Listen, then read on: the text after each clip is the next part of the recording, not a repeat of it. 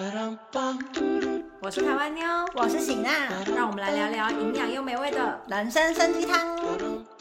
欢迎来到嗨，大我是台湾妞，今天又是社会议题单元，然后今天是由我来主讲。今天我来跟大家分享的呢是水源露宿少女死亡事件。在二零零七年的五月十四号的时候，他们在距离水源站两公里左右的一个高中校园的里面，操场的旁边有花圃，花圃的旁边倒着一个已经失去灵魂的少女，她全身都是瘀伤。她是正躺的，但身上还有帮她盖了一件衣服，这样子。那因为是少女在学校里面意外的丧命，警察就开始查这件案子，然后他们发现到在水源火车站呢附近有那种流浪汉呢，他们有对少女就是有做出暴力事件的前科。前两天他们才接过类似的报案，于是他们就把这两个露宿者带回警局去审问。这两个露宿者也很快速的就自白了，对少女是他们杀的，所以这两个露宿者快速的就遭到了起诉。但是当初在传闻当中呢，就是这两名露宿者并不是单独的对这个少女施暴，而是另外还有几个三三两两也一样是流浪中的青少年。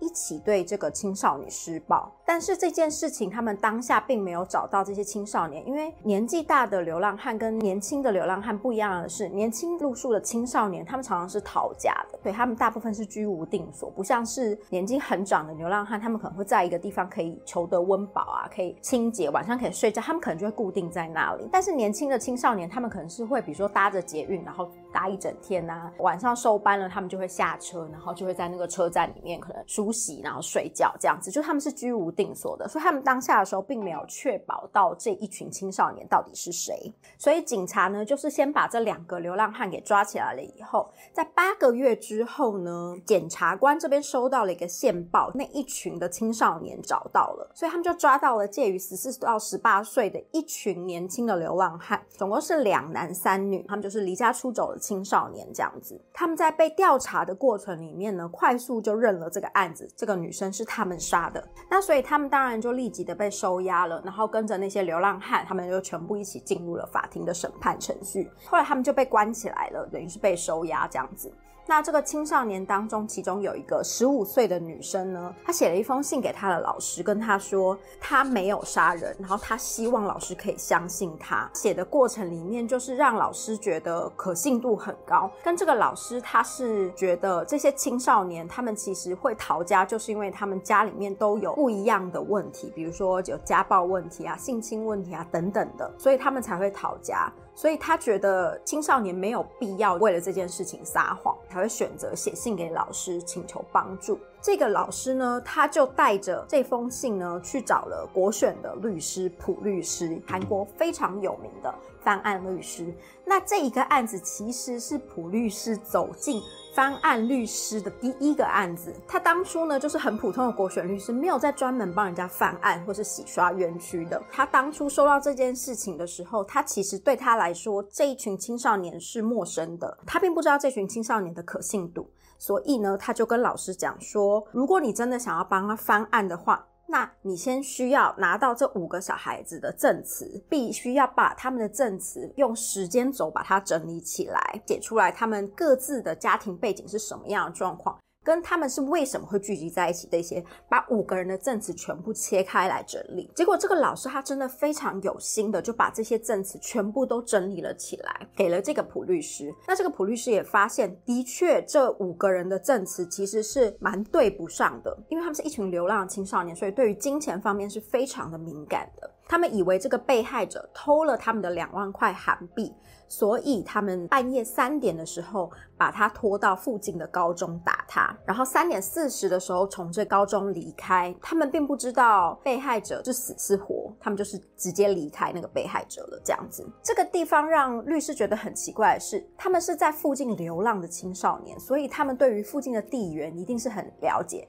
哪边有可以躲的地方啊，哪边有阴暗的角落是很清楚的。为什么要辛辛苦苦把他带到两公里以外的高中？而且你在带过去的整个过程里面，会有很多的 CCTV 去增加这些证据。带到高中了以后，高中的大门也有 CCTV，然后你还要想办法半夜三点翻墙进到高中里面。带过去的这个行为是不合理的，在当初的证词里面是讲说要把他带去一个阴暗的角落，有需要带到两公里，用步行的方式。走到这个阴暗的角落再去处理它吗？并且过程里面会有很多的 CCTV，这都是律师觉得很不合理的地方。再来就是这五个青少年，他们对于他们怎么进入已经半夜打烊的校园这件事情的说法都不一样，因为他的门是那种电动的铁卷门，你如果要翻过去的话，警卫可能会看得到。他们五个人对于怎么进去的证词是都不一样的。有的人说是走后门，有的人说是翻了墙，有的人就说是翻了那个铁卷门。光这件事情就都不上。如果你们是真的去了现场一起行动的话，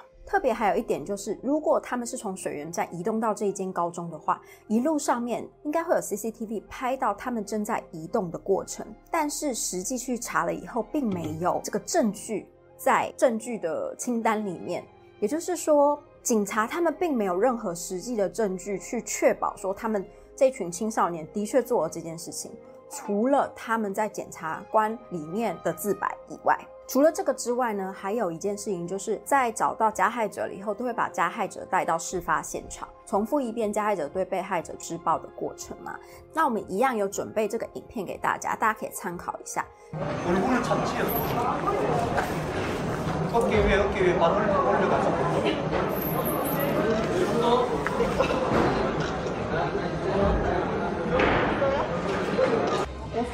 청바지를 배에다 덮었잖아. 그건 누가 덮었어요? 청바지는 청바지 저희다 기억 못하겠다. 나그 단지가 덮었잖아. 그게 제가 못 봤다고. 그건 자식 처음에 몰라서 지금 저도 정확히 잘 봤거든요. 그 기억은 못 나지만 한번 그 청바지 덮는 장면을 보자. 所以你可以看得出来，从头到尾呢，青少年他们一直有一种被诱导的感觉。你是这样子做了嘛，对不对？然后你就这样子了嘛，对不对？这样子一直诱导的感觉。于是呢，普律师觉得这一件事情实在太有蹊跷了，他就要求检察官这边要提出他们当初录口供的整个过程。那我们一样有这个录口供的影片，就是提供给大家。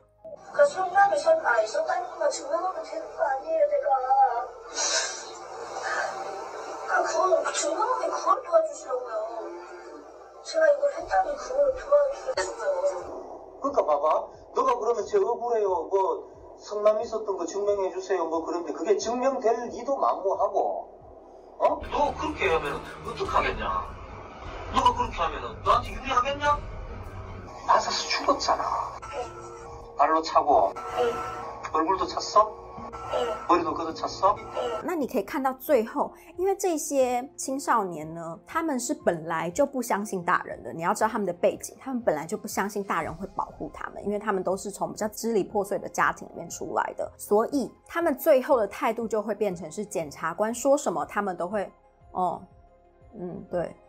对。但是最奇妙的是呢，旁边会有那个书记官嘛？书记官其实照理说应该是要一字不漏的把检察官说了什么，青少年说了什么这个记下来。但是很明显的，书记官并没有，书记官反而是把检察官说的内容，比如说检察官就说：“所以你现在就是用全身的力量，用脚踢了他，然后再用脚踢了他的头部，这样子嘛？”那青少年就是嗯，对。可是书记官那边的记载方式呢，却是检察官问。你是什么使用暴力的加害者青少年说：“我用全身的力量，用脚踢了他，用脚踢了作者被害者的头部。”书记官也加入算是伪造证据的这个行列。也就是说，透过所有收集来的证据呢，更确认到这五个青少年非常有可能是被逼供的，非常有可能是无辜的。在这之后呢，他们就进入着整个翻案的程序。那在二零零八年的七月的时候呢，第一审判决是有罪的，就是包含这五个青少年，还有那两个流浪汉。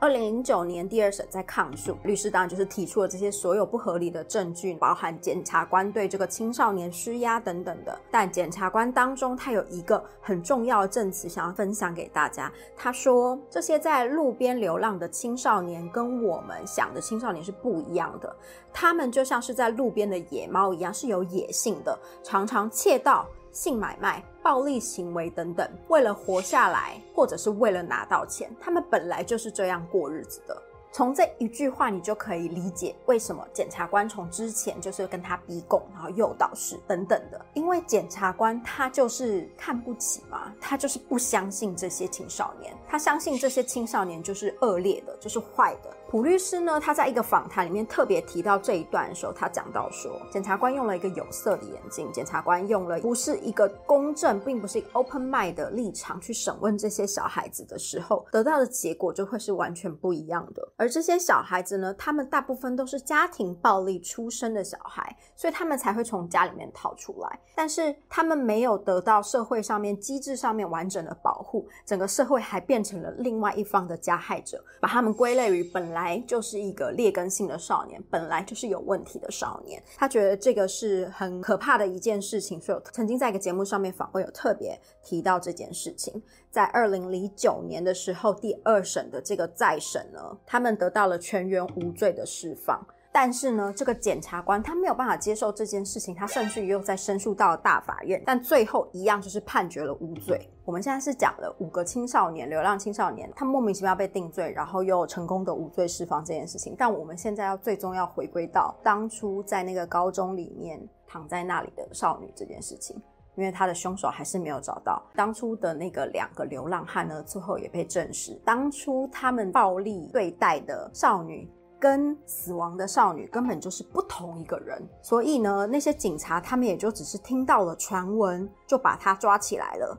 但是因为当初警察去处理这个纠纷的时候，并没有看到少女本人，所以呢，他们误以为少女跟死亡的少女是同一个人。因为传言里面，你知道，流浪汉他们那里就是乱七八糟的传言很多，所以他们是根据传言就以为说死掉的少女跟这个之前有暴力事件的少女是同一个少女，就把他们两个抓起来了。但最后也在翻案的过程里面证明了这两个露宿者的清白，他们根本也搞不清楚，就是少女发生什么事情，人也不是他们杀的，就是除了自白之外，没有任何直接实体的证据讲说这少女就是这露宿者杀的，所以他们跟五个青少年他们是一起被平反无罪这样子。所以呢，我们要回到这个少女旁边，这少女她当初呢被带回去的时候呢，是以无名氏的方式放在这个冰柜里面等她有人来认领。并且呢，她被判断为是露宿少女嘛，所以我们说是露宿少女死亡事件。但是呢，等到真实的去查了以后呢，发现这个女生她不是什么露宿少女，她是一个很正常生活的中学生。一直到五十多天了以后，她的妈妈才出现找她的领养她的尸体。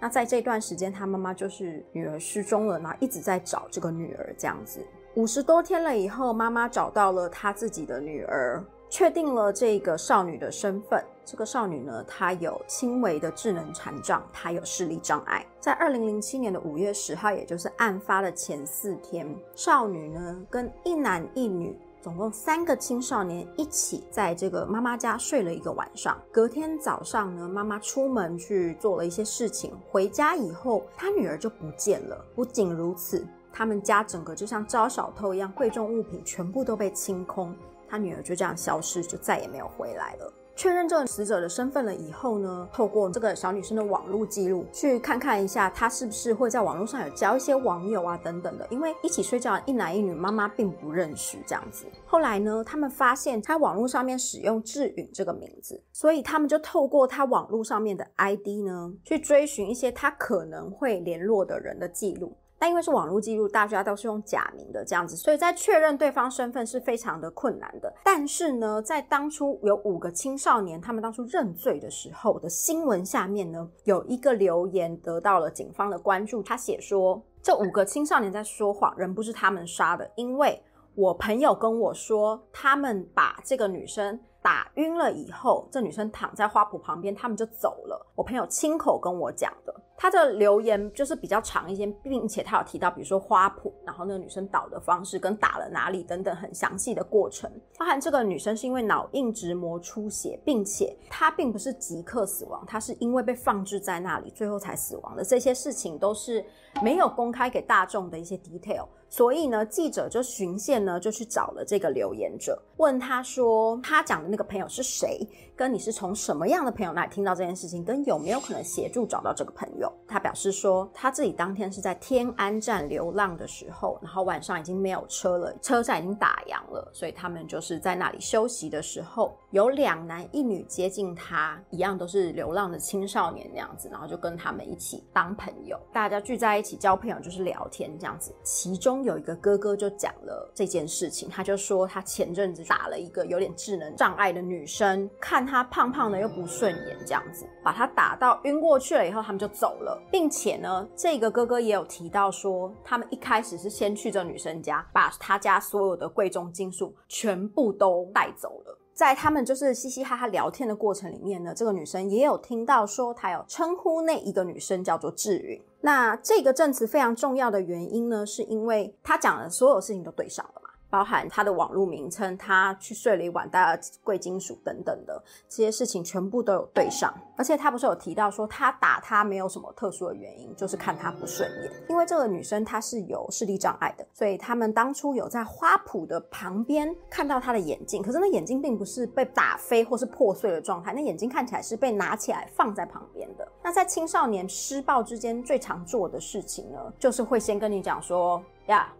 眼镜拿掉，他们说这个是青少年施暴之前常常会做的一件事情，所以他们觉得这个证词的可信度非常高之外呢，太多的细节都有对上这样子。记者就是把这个线索给了警方，警方也终于用 CCTV 等等的循线的找到了这个哥哥，所谓的这个欧巴，但是呢。因为中间已经花了这么久，我们刚刚讲到这五个青少年出现的时候是八个月前的事情了，证据这些也已经是没有的状态，确保了这些证据里面呢，并没有什么真的可以证明这个欧巴真的打他的这些过程。这个欧巴他在警察那边口供的所有过程，他都是说他不记得了，我根本不记得那一天我人在哪里，我怎么可能会记得？他也不记得他说过那些话，对于所有的事情，他说一概否认，不记得。没有做过，他没有说过那些话，等等，这样子去否认了这件事情，最后也没有办法把这个年轻的流浪青少年把他定罪。那所以整个案子呢，最后想要对于死者一些尊重，就是第一个，她并不是一个什么露宿少女，她也没有在一个暴力或者是没有爱的家庭成长，她妈妈非常的疼爱她，在知道她不见了的时候，妈妈第一时间也报了警，也花了很多时间找她，这样子，只是最后找到她的时候，她已经就是往生了。这个案子呢，最后现在是已经过了法律追诉时效。